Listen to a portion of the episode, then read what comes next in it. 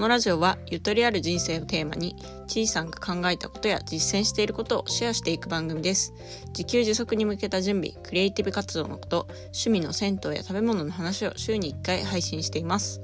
はい、皆さんこんにちは。ちょっと今日はですね、収録環境を元に戻してみました。はい、今ね、押し入れに向かって、えっ、ー、と iPhone のマイクで撮ってます。どんな感じですかね。扇風機も消したので、あの、よく撮れてるといいんですけど、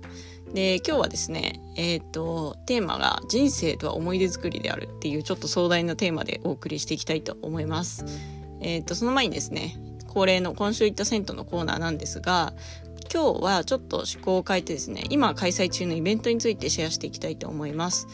こちら東京都内限定になってなってしまうんですけれども、今、あの、ちょうどパラリンピック開催してますね。で、そのパラリンピック期間中のイベントとして、えっと、9月5日までですね、都内の銭湯で、あの、専用の台紙にスタンプをもらうと、えー、手ぬくいがもらえるっていう、まあ、イベントをやってます。はい。これ実はですね、オリンピック期間中もあったんですよ。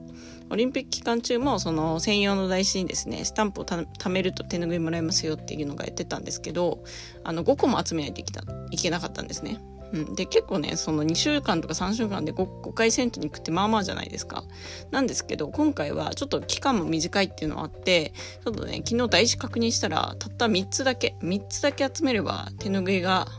あの、必ずもらえると。まあ、先着順なんでなくなっちゃったらもらえないんですけど、基本的には早めに集めれば、まあ、もらえるものなので、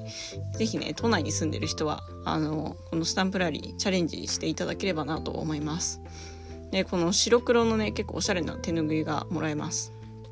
で私ね、あの、最近、ちょっと決めたことがあって、それがアクセサリーとして、手ぬぐいをつけていこうっていうふうに思ってるんですよ。これはなんか、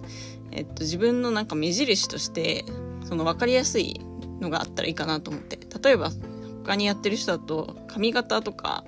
あの金髪にするとかね変な色の髪にするとかそういうのでこう目立っている人もいると思うんですけどなんか髪ってね結構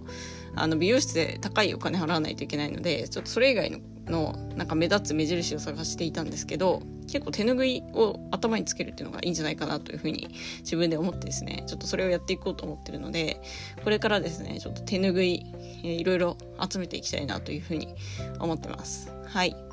じゃあ本編やっていきたいと思います、えー、今日はですねそのさっきも言ったんですけど人生は思い出作りであるっていうテーマでお話しします。えっとこれはですね最近ちょっと読んだ本にこう感銘を受けてまあ、あのこのテーマにしたんですけれどもその本がですね「Die with Zero」っていう本です、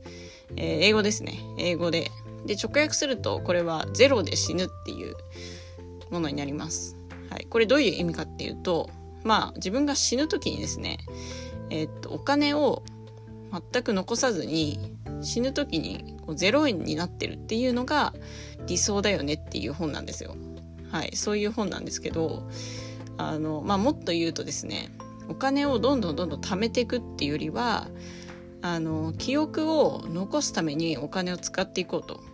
その死ぬ時にいっぱいお金があるっていう状態ではなくてたくさんのその思い出記憶がある状態っていうのを目指した方が幸せなんじゃないかっていうそういう話なんですよ。うん、これね私読んだ時すごいあその通りだなっていうふうに思いました。でねお金そんなに死ぬ時にたくさんあってもねうんなんかだからって感じですよね。うん。で、この本でいろいろこう説明されてたのが、まあ多くの人はですね、お金をこう貯め込んでしまうんですよね。それは多くの場合、こう老後に備えてとか、えっ、と、年取った時不安だからと。まあそれはその気持ちとしてはわかるんですけれども、例えばその老後に備えて、こうすごい貯金して、で、1000万円の貯金ができましたとするじゃないですか。でもね、あの、いる皆さんあの人間っていうのは年取るとだんだんお金使わなくなっていくものなんですよ。まあなんか体力とか気力もなくなって、あの、あんまり動けなくなっちゃうから、お金もどんどん使う額が減っていくと。で、えっと、大きな病気とかもしなければ、まあ、余るんですよね、基本。で、例えばその人が、1000万円貯金して、そのうち500万円死ぬ時に余ってたとするじゃないですか。で、それ、それは、その500万円分生きていたら使、使えたであろう、その500万円分の経験を損しているっていうふうに考えるんですね。はい。なので、ゼロで死ぬっていうことなんです。はい。まあ、あの、なんていう現実的に考えると本当に0円で死ぬっていうのは難しいとは思うんですけれどもそういうこう気気合であの生きていこうっていう感じなんですよ。うん、この人っていうのは結構ねその今しかできないことっていうのはたくさんあるんですね。特に、えーと、例えば体力を必要とするアクティビティとかそういったものはあのできればできる限り若いうちにチャレンジした方が楽しめるっていうものがあります。まあ、それは何かっていうと、えー、例えば旅行とかスポーツとかアウトドアとか、まあ、その辺ですかね。はい。まあ、私もね先週ちょうどそのキャンプを始めたっていう話をしたと思うんですけれども、まあ、そういう意味ではねこの20代のうちにこうキャンプに投資していくお金をかけるっていうのはなんか正しい判断だなっていうふうに思ったんですよ。うん、なので、まあ、キャンプ用品とかあの結構ね最近躊躇せずにこれを読んで買うことができました。ま、このようにですねこうお金を使うことでやっぱり思い出に残る経験ができるし逆にまああのお金がないとその、まあ、必ず思い出に残らないってわけではないですけれどもあのすごい経験っていうのは、まあ、ある程度お金を必要としますよね。はいまあ、なのでこの本で言われていることっていうのは生きていてすごい元気なうちに、まあ、お金を使っていきましょうっていう感じのことなんですよ。はい、皆さんねちょっと考えてほしいんですけどその死ぬ時にお金がたくさん残ってますっていうのと楽しかった思い出とかいろいろな人とのつながりがたくさん残ってるっていうのどっちの方がいいと思います？まあ想像してもらうと多分後者の方が、まあ、あの幸せな人生だったって言えると思うんですよね。なので、まあ、この本の考え方としてはこういう後者の状態をね目指すために記憶に投資していきましょうっていう話なんですよ。あとこの本に書いてあったことで結構なるほどって思ったのは投資っていうとなんかお金が返ってくるそのかけたお金よりもたくさんのお金が返ってくることをイメージする人多いじゃないですか。例えばその何かスキルに投資するっていうのにしてもそのスキルを身につけることでそれ以上の額を稼ぐことができるから投資するんだと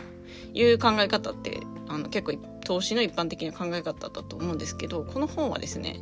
あのそのバックがお金じゃなくて記憶でもいいんじゃないかっていうふうにあの話していてこれはめちゃくちゃあのなるほどっていうふうに思いました。投資だからって言ってあの必ずお金をが返ってくるっていうふうに考えなくてもいいんだっていうことですね。はい。であとね逆に私の場合ですね結構その記憶に残らないことにお金を使うのが自然ともったいないなっていうふうに感じるようになったんですね。はい。なんかお金を使う時にえこのお金の使い方って記憶に残るかなみたいなそういう基準でちょっとお金を使うようになりました。なのでね結構そのなんか無駄遣いが減ったような感じがあって例えばこのなんとなく買ってたコンビニの食べ物とかなんとなく寄ってたカフェとかあのそういうのがどんどんなくなっていったんですね。この本で結構指摘されてたのはそういうなんか、まあ、買い物とかカフェに行くとかそれってなんか自分で選んでるっていうよりは単なる習慣になってませんかっていうふうに書いてあったんですよ。うん、本当にまあなんとなくみたいな感じで、うん、言ってないかなっていうところですね。よりですねそのお金の使い方をもっとこう積極的にお金だけじゃなくて時間もですよねお金と時間の使い方を自分でこう選んでいくっていうような考え方が、まあ、身につく本なんじゃないかなというふうに思います。タイトルにもある通り人生っていうのは思い出作りなんだと。で思い出が残ることにどんどんお金を使っていって、まあ、なるべくその死ぬ時にお金が少ない状態で死んで充実した人生だったって思えるように生きていくっていうのがそういうふうにね考えることができると皆さんのお金の使い方も変わっていくかもしれないです。こちらの本はですね、えっ、ー、と、Amazon で購入できます。で、えっ、と、Kindle もあるし、単行本もあるし、えー、 Audible 版もあるので、まあ、もし興味ある方は、えっ、と、リンク貼っておきますので、ぜひチェックしてみてください。最後まで聞いていただきありがとうございました。本日もゆとりを持ってお過ごしください。